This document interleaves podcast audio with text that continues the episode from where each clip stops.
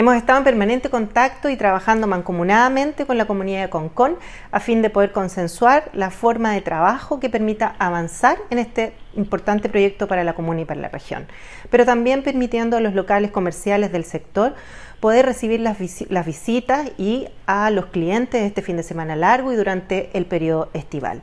Por ello, ya hemos iniciado el despeje de zonas cercanas a los restaurantes Caleta Higuerilla, el Club de Yates, para disponer una mayor cantidad de estacionamientos.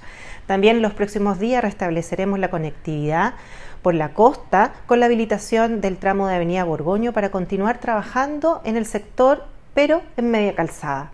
Mantenemos nuestro firme compromiso de concretar esta nueva infraestructura vial que ha significado una inversión regional de 10 mil millones de pesos.